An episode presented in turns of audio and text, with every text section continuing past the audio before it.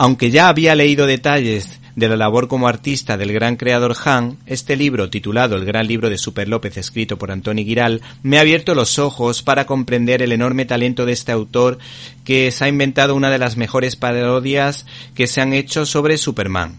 Este personaje apareció por primera vez en 1973 en Bruguera, al principio con guiones ajenos, luego con FP, para más tarde en 1980 trabajar en solitario. El caso es que esta primera aparición tuvo lugar o tuvo la peculiaridad de ofrecer viñetas de humor sin texto.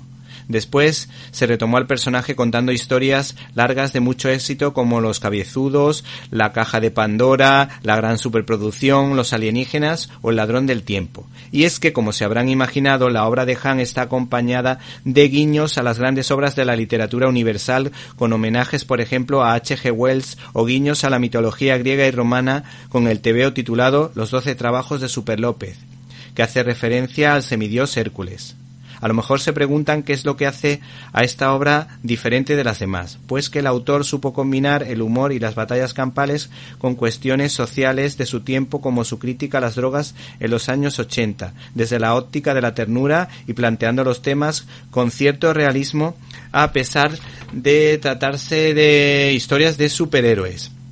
Por ejemplo, en relación al tema de las drogas, creó un lema que decía lo siguiente, engánchate a la vida. ¿Te está gustando este episodio? Hazte fan desde el botón Apoyar del podcast de Nivos. Elige tu aportación y podrás escuchar este y el resto de sus episodios extra. Además, ayudarás a su productor a seguir creando contenido con la misma pasión y dedicación.